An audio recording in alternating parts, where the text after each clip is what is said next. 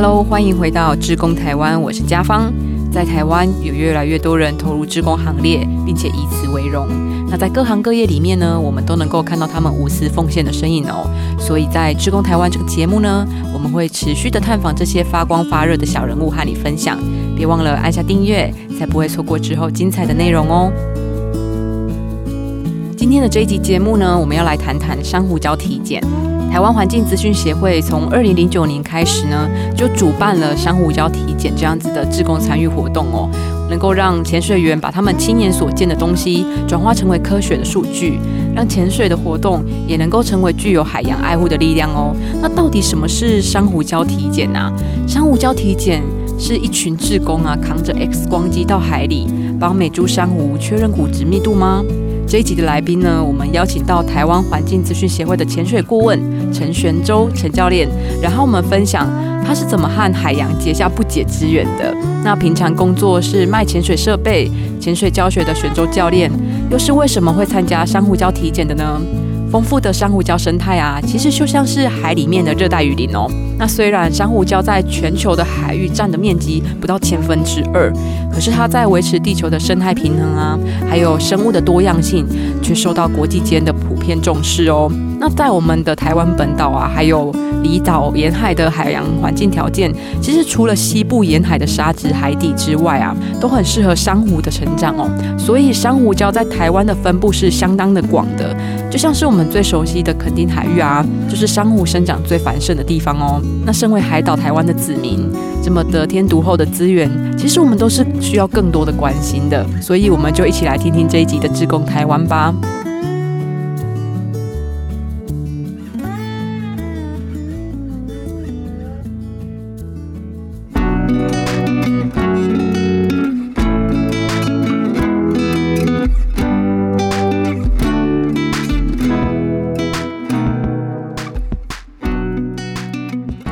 哦我是那个我我我叫陈玄洲哈，我是环境资讯协会的志工，然后哎，我是从二零零九年开始参加珊瑚礁体检的活动，那呃目前我是那个环境资讯协会珊瑚礁体检的顾问，哦，那我不是这个海洋的呃专，就是知识科技方面的专门人员。啊，但是我还是算是呃有一点资深的教练。那我主要的工作是在做安全方面的管理，哦，希望每次珊瑚礁活动能够很安全，哦，很那个大家很的状态下去完成。选择教练，你是怎么开始接触潜水的？潜水是你的职业吗？诶，我是先是呃自己的兴趣去，诶，就是说呃学潜水，那但是我学潜水是在日本学的。那当然有一点就是说，在我的遭遇上有点不大一样，就是说，其实我在学完潜日本学完潜水之后，那我就做那个水中工程的打工，好，就是类似打工，我我做一些有一些水下工程的那个经验。然后接下来我回到台湾以后，那当然平常做休闲潜水，然后也有就是说教一些学生。那后来是就是说，其实我也算是潜水业者了，哦，因为就是说教教学生，卖卖装备。那是潜水业者，然后刚开始其实我不是在做这种这个珊瑚礁体检的，我刚刚开始是这样，我们去潜水，然后我们会带学生去。那有有有一有一次突然觉得就是我们诶几乎每个礼拜都会潜，但是学生跟客人他可能久久一个月两个月去潜一次。那但是台诶就是台湾附近的那个海域，北部的海域还是就是说水里垃圾比较多一点啊。那从那时候开始，就是说，我们就是开始清清乐色这样子。那其实刚开始清乐色是有一点，就是说，呃，怎么样，不是那么神圣啊。就是说，我们会捡一些像铅粒啦、鱼钩啦，然后木虾之类的。那其实讲起来，像铅粒可以拿起来卖钱呐，可以去回收卖钱。所以就是说，哎，捡捡铅粒还会有点收入这样子。那后来就是说，会比较积极的是，是因为参加环境治愈协会的活动之后。那因为我们做过这个珊瑚礁体检，所以我们现在在近海的时候，我们的这个顺序会有，呃，不是做调整我们有设定优先顺序。第一个就是说，我们会先清附着在珊瑚上面的垃圾，哦，比如说废弃渔网，那比如说呃，有一些布，有一些什么那个那个就是，呃，塑胶之类的，它会卡在珊瑚上面，那这样就会影响珊瑚的成长。所以这个我们会把它列入，就是说清垃圾第一优先。哦，那再来就其他的，就是说会影响水质的啦，比如说像电池啦、铅粒啊之类的。哦，那再来就是在水里不会腐坏的东西。好，我们会有一个轻的一个顺序在。好，在。其实台湾是一个海岛的国家哦，所以学潜水应该是有很丰厚的资源的啊。可是你当初怎么会想说要去日本学潜水啊？哎，学潜水的话，就讲起来就我其实，其实我年我的年年龄来说的话，我们年轻的时候其实。呃，那时候戒严法，哦，所以我们我以前是很喜欢爬山，那要爬山要办登呃入山证，然后海边的话都是有戒严，所以我们可以玩水的地方就是那以前叫做海水浴场，所以其实以前没有什么机会了。那后来是到日本去留学的时候，那刚好有个朋友在讲哦，他们日本哎流行很很很兴盛，潜水很兴盛。那我去参加潜水，诶，觉得就是刚开始参加体验潜水啦，那觉得还蛮好蛮好玩的，那所以才开始学正式学潜水。哦，那刚才有时候提到，当有一个机缘呐，就开始做类似潜水工程。那在当时学生其实不是很有钱，那又可以潜水又有钱拿，所以就是很高兴，然后尽量能潜越多，钱可以拿越多，所以就当然就喜欢这个潜水这这个这个活动。那后来回台湾，就是刚刚也有提到，其实就是说带客人带学生潜水的时候，你看到就是说乐色的时候，会觉得有点对不起学生、对不起客人那种感觉。人家就是久久来自潜水，结果在水里看到乐色，那就会想说啊，我有空就去亲一亲。哦，那就跟几个朋友，我们就开始就先做有一个自就简单的一个近海的活动啦，会亲亲乐色，亲亲一些就是说鱼钩之类废弃物之类的。嗯，每次到海边呢，看到沙滩上有很多的人为垃圾，真的会觉得很难过又痛心呢。台湾的海岸线它长达一千五百公里，其实拥有非常非常丰富的海洋，还有海岸的生态系哦。可是我们的海洋啊，却正在面临着渔业的资源枯竭，然后污染开发，还有海岸线消失等等的诸多的威胁。海洋是地球的生命之母嘛，但是我们却好像不是那么的在乎它，耶。很多人都要，因为不是很亲近海，所以就是说对海的那种关心度比较低一点。那我们常常也就是说在做上烧体检，或者在说类似做近海活动的时候，会看到一些就是说好像是恶意丢弃的垃圾。那好像有一些人有一些心态，就是说哦，我丢在海里去，哦，那没有人看得到，就就算了，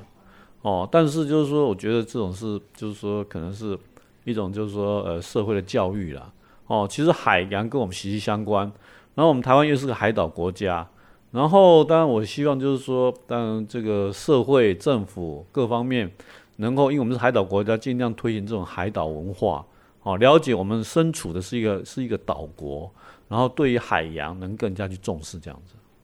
是啊。海洋生态的平衡啊，其实对于生存在地球上的所有生物都相当的重要哦。其中珊瑚礁啊，是热带和亚热带海域非常重要而且独特的生态系，它具有非常丰富的生物多样性，还有旺盛的生产力、造礁活动。那像是复杂的栖地结构等等的特性呢，它经常都被比喻成为说海洋中的热带雨林嘛。那其实珊瑚礁啊，虽然占海洋的面积不到千分之一哦。可是海洋生物的种类中啊，却有百分之二十五以上哦，都把珊瑚礁当做栖所。其实从这里就可以知道，说珊瑚礁的健康与否啊，对于海洋生态来说是非常重要的。那玄州教练，你刚刚有一直提到说珊瑚礁体检，到底什么是珊瑚礁体检啊？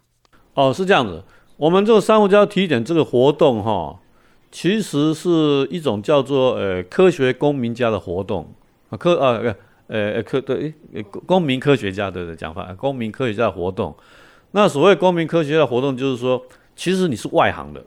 那比如说，我其实我念的是呃化工跟那个法律，哦，我不是海洋科学方面的的专门人员，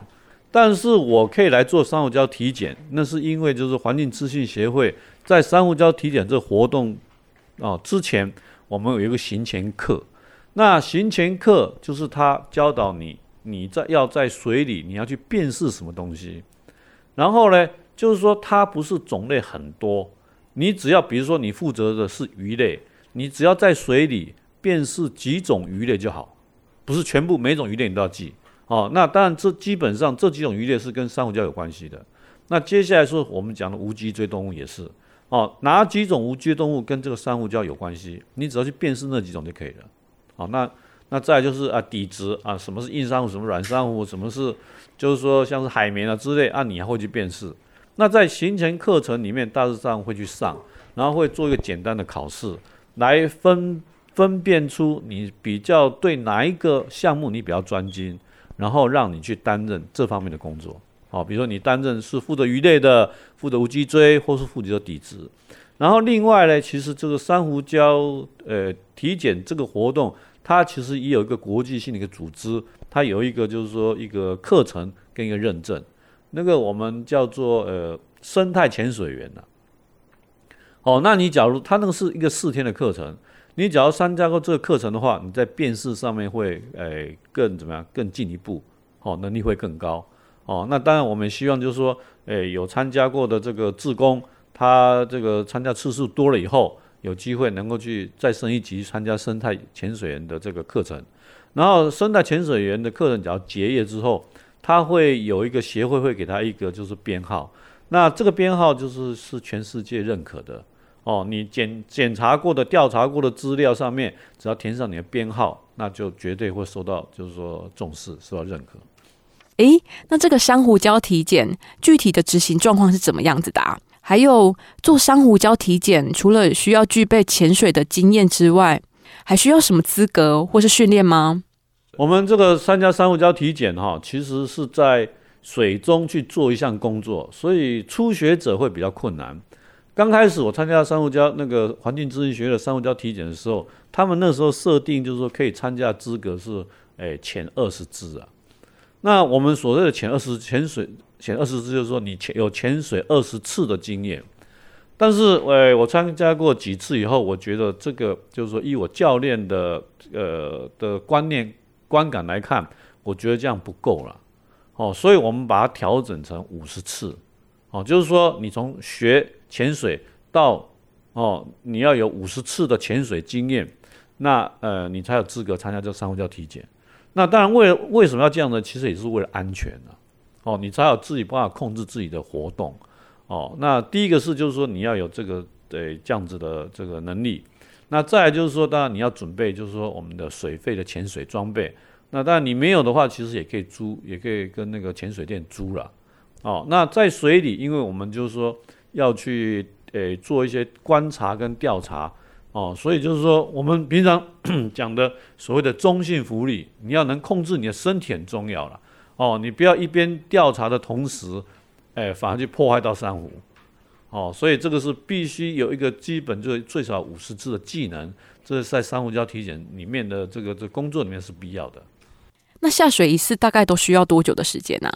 我们下水的时间哈，其实大约是在呃一次下水时间大约在六十分钟左右。我们在呃依照地形呢哈，大部分我们会在水里拉两条皮尺啊，我们称作穿越线。那大约在五米跟十米各拉一条，然后一次下水的时间大约是基本上大约是要六十分钟了，哦，它一个小时。那但是有时候因为就是说，诶，比如说参加的这个三号教体检志工，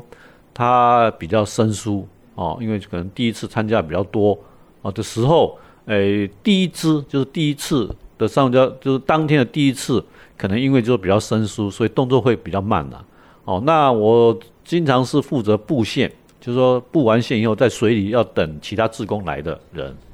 那所以就是说，有时候我曾经诶潜到他九十分钟，那最近还潜到一百分钟。哦啊，当然就是在，呃，就是你要你要不怕冷呐，哦，然后就是呃。要能等下去这样子。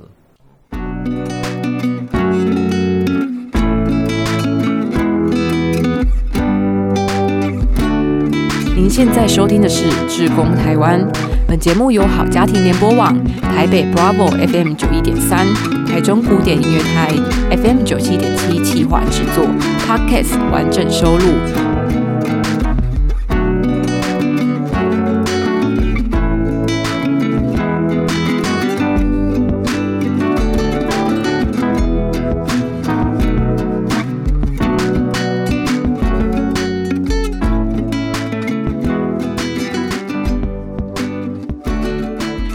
听到珊瑚礁体检呐，是可以透过志愿服务的方式去参与，我真的还蛮困惑的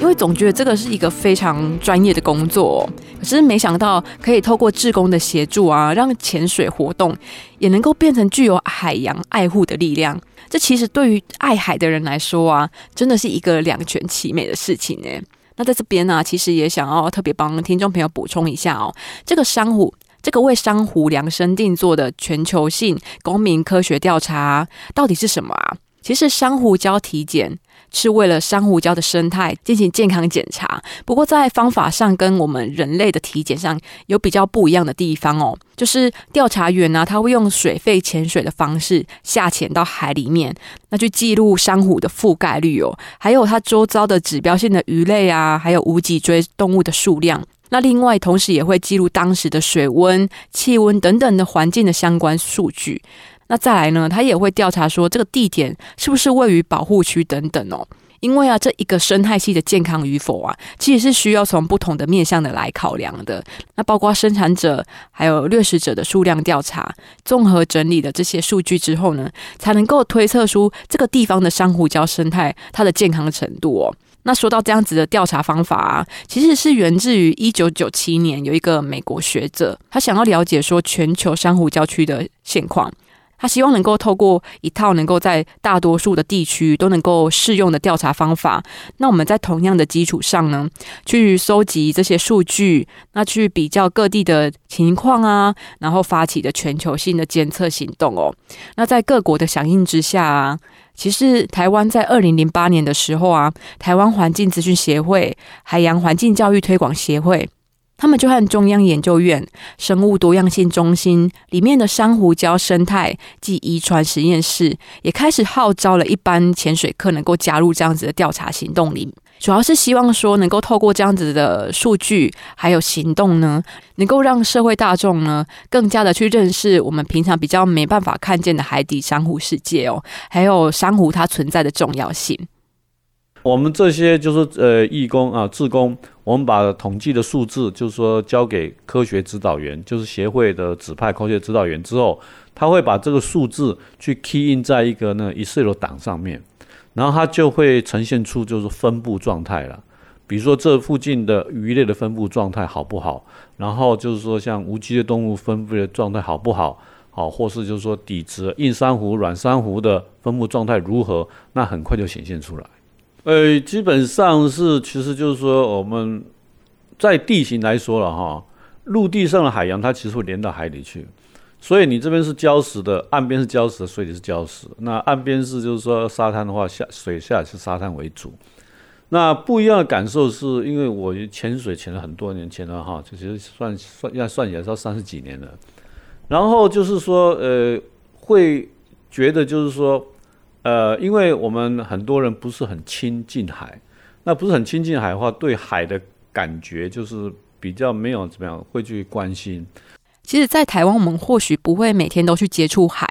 但是海呀，跟我们的关系是紧紧相系哦。每天在日常生活中发生的，简单来说啊，餐桌上的美味海鲜就是来自海洋的供养。那跟家人在海边嬉戏啊，是海洋的礼物。那每天气候呢，则是海洋在调节的，所以海真的是我们幸福的依托，它无时不刻的在影响我们的生活。但这些美好不会一直都在哦，想要持续享受这些海洋的美好，就必须要用行动去保护海洋还有海岸的生态哦。我觉得就是，诶，因为我们只是普通人了哈，然后。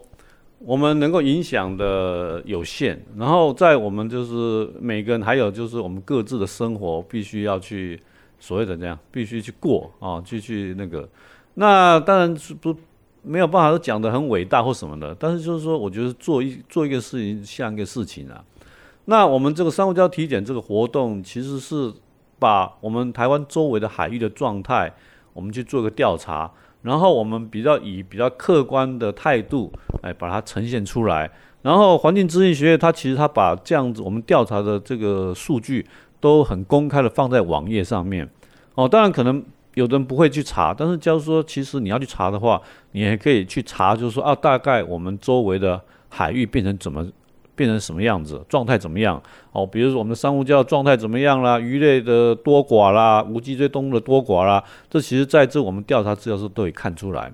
然后这个地方，当然我们只是做调查工作，我们只是尽了我们自己的一份力。那当然了，就是说这个其实要啊更多的所谓的科学家，或是更多有就是说有能力哦，或是有这个权利的哦去做处理了。那当然我们希望就是说大家去重视哦，因为刚才有讲过，其实我们是一个海岛国家，我们台湾就是说周围都是海域，那那个海域其实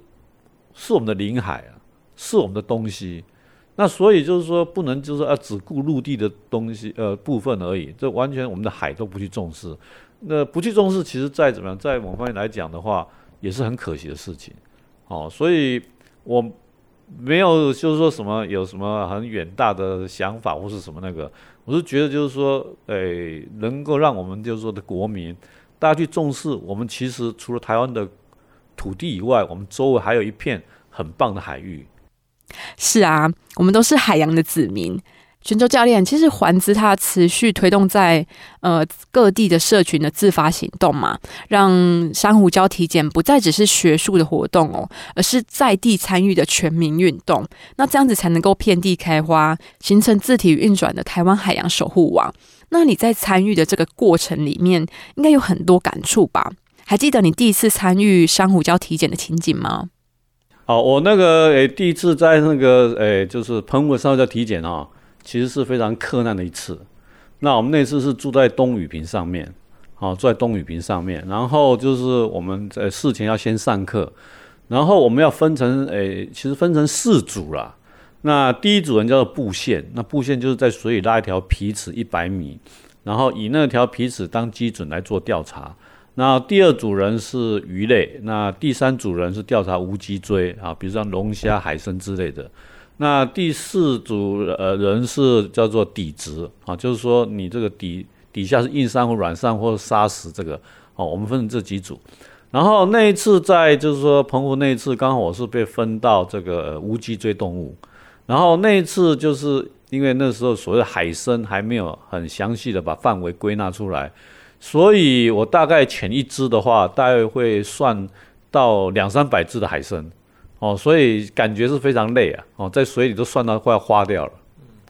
虽然都算到眼花了，可是心里一定很满足哦，因为相较于其他的科学调查而言呢，珊瑚礁体检它所需要的专业知识，其实门槛算是比较低的。那在实际进行调查之前哦，志工们其实。呃，职工们也必须要去接受这样子的课程训练，还有学习 SOP 吧。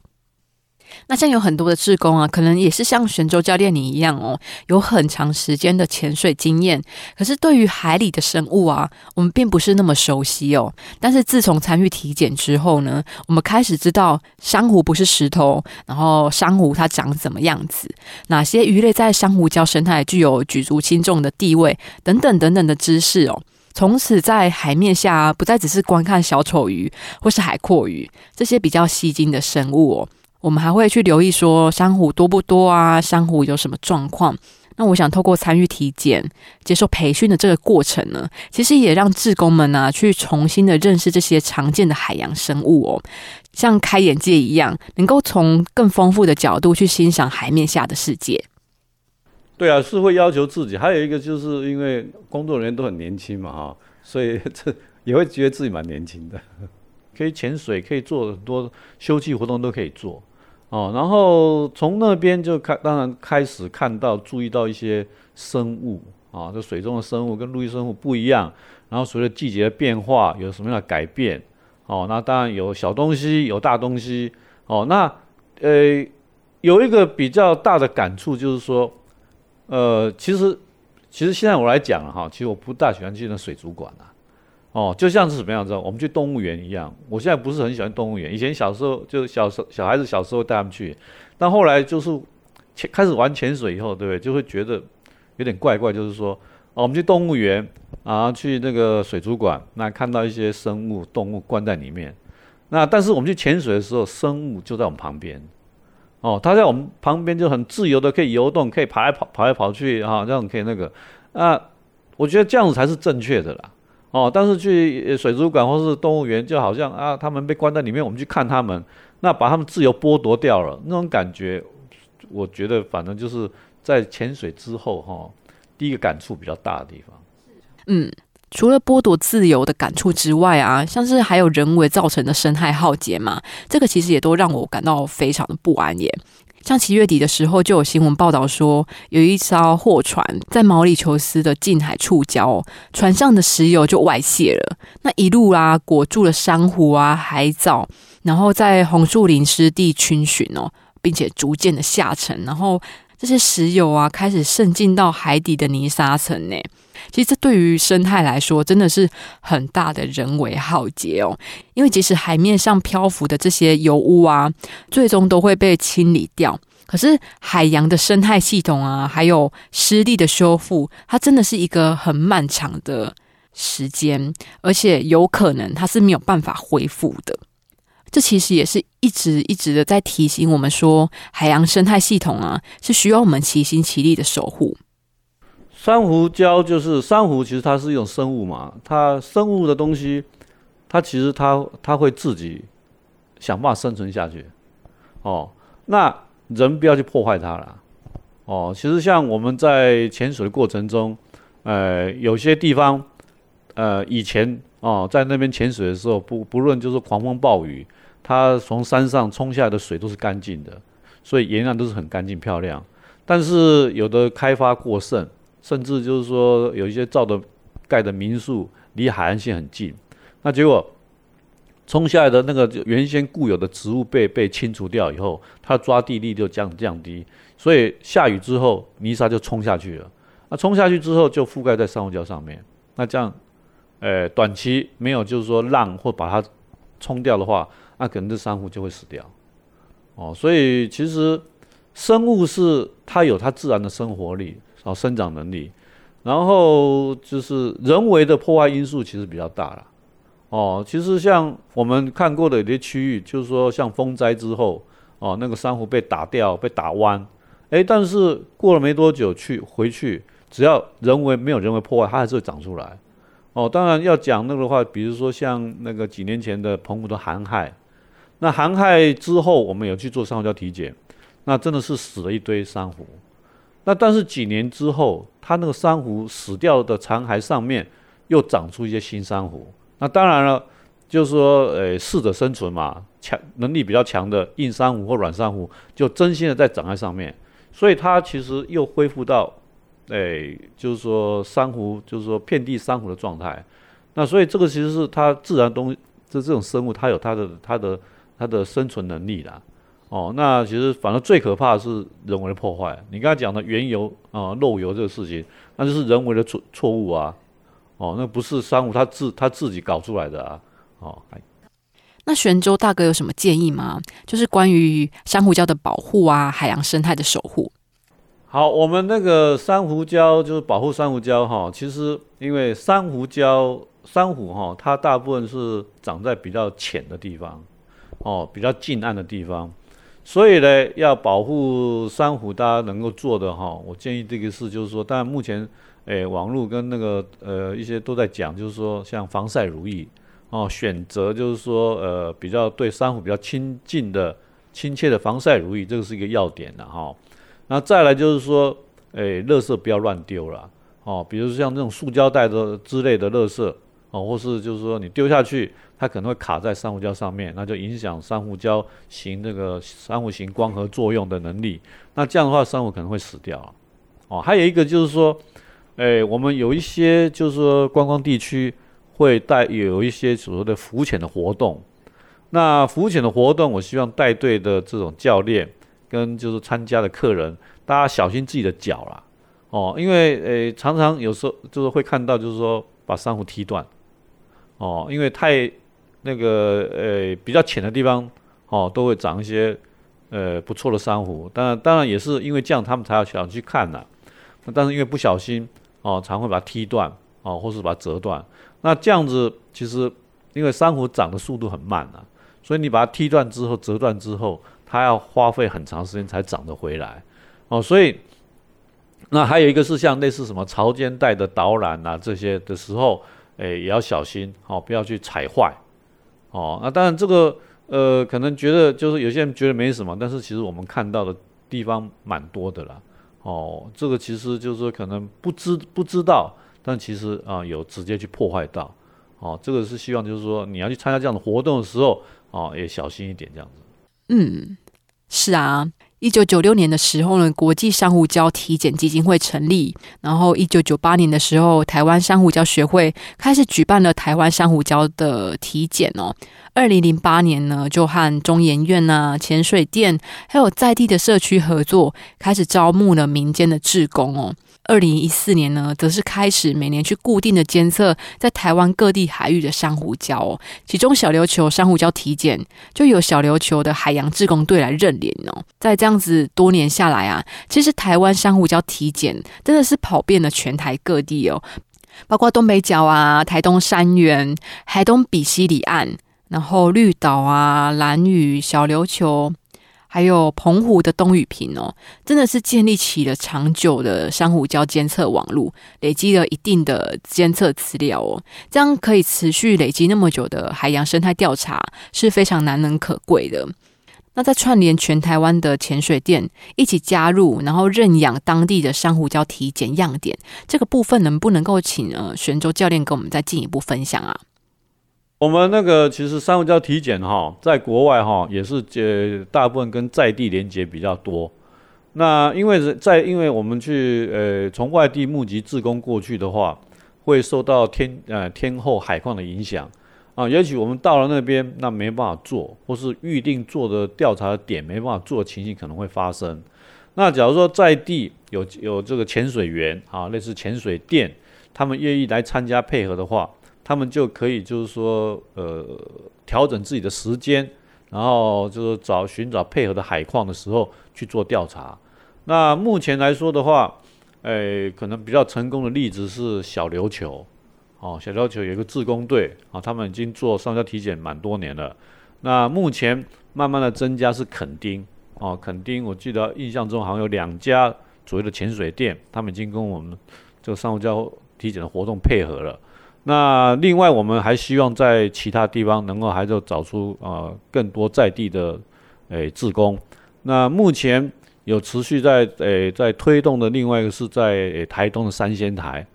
哦那边，我们就除了带当地的就是说志工青年进海以外，然后也开始在训练他们一些诶上交体检的基本活呃基本动作哦，希望他们将来可以认养这个地区，然后长期的。做那个珊瑚礁体检，长期的做海洋的生态的监控，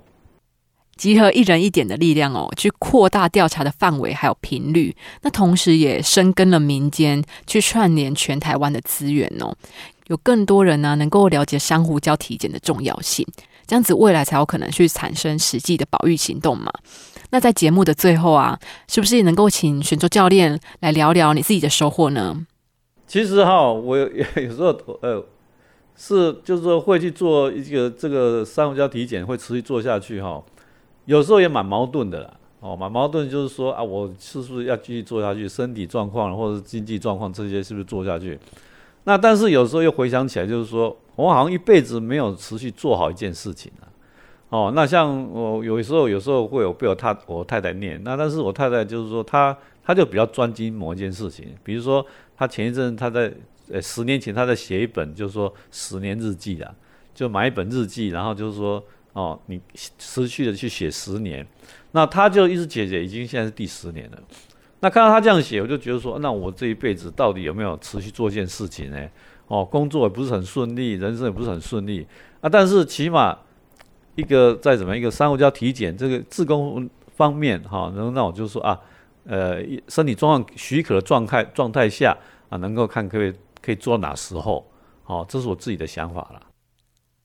其实做珊瑚礁体检真的很重要的是长期监测哦。那既然是长期监测，所以至少是需要累积十年啊、二十年以上的资讯，才能够去看出它的趋势。真的是需要有十年磨一剑的决心哦！谢谢玄州大哥，还有所有投入珊瑚礁体检的志工，你们每一年呢至少一次的固定监测，其实就为这个地方持续的去累积珍贵的基础资讯。而且啊，透过这样子定期的损残罪，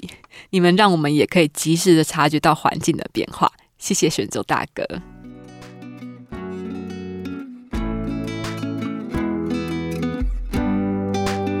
每一次的潜水都是和海的交心，能看见珊瑚礁的缤纷，生物的自由，都是玄州大哥身为珊瑚礁体检职工的动力哦。那玄州大哥告诉我们说，他会参加珊瑚礁体检，其实就是一个很单纯的想法，因为他自己就是靠海洋吃饭的。那如果海洋的环境变糟了，就没有人想潜水，那相关的产业要怎么去做下去呢？所以无论我们多么渺小，我们都跟鱼虾一样哦。都是海洋重要的伙伴哦。在台湾，每年的珊瑚礁体检呢，至少都需要一百人次以上的职工。这个其实需要仰赖很多的潜水教练啊、店家，甚至是当地社区的支持哦。那长期和环资合作的泉州教练，其实自从接触了体检以后，他就已经变成是固定班底。那很多的潜水店家也主动的去接触环资，用团队报名、协助筹办等等的形式呢，去提供协助。甚至还自掏腰包的支援志工的费用哦。那在小琉球呢，则是有当地的海洋志工队去认养了珊瑚礁体检的市集。只是啊，在一些比较偏远的地区，像是蓝屿、绿岛或是台东，还是常常面临到人力不足的状况。所以还是需要有更多的潜水人员认识珊瑚礁体检，并且一起加入哦。那如果听众朋友喜欢潜水，或者是你想要了解并且参与珊瑚礁体检，都欢迎直接跟台湾环境资讯协会联系哦。让我们一起为海洋尽一份心力。那最后的最后，真的很感谢你今天的收听。不知道你是哪时候加入我们的行列呢？不管是新朋友还是老朋友，都非常感谢你的陪伴。我是嘉芳，我们下一集节目再见，拜拜。其实我们只是一个单纯就是寻找快乐而已。那服务人是快乐的，所以我们就一直走向这一条志工的道路。成为一位志工这样的身份呢，可以说是人类行为里面一种很珍贵、很棒的一个呃礼物。学会付出，体会爱。车王电子邀您一起共创美好的志工台湾。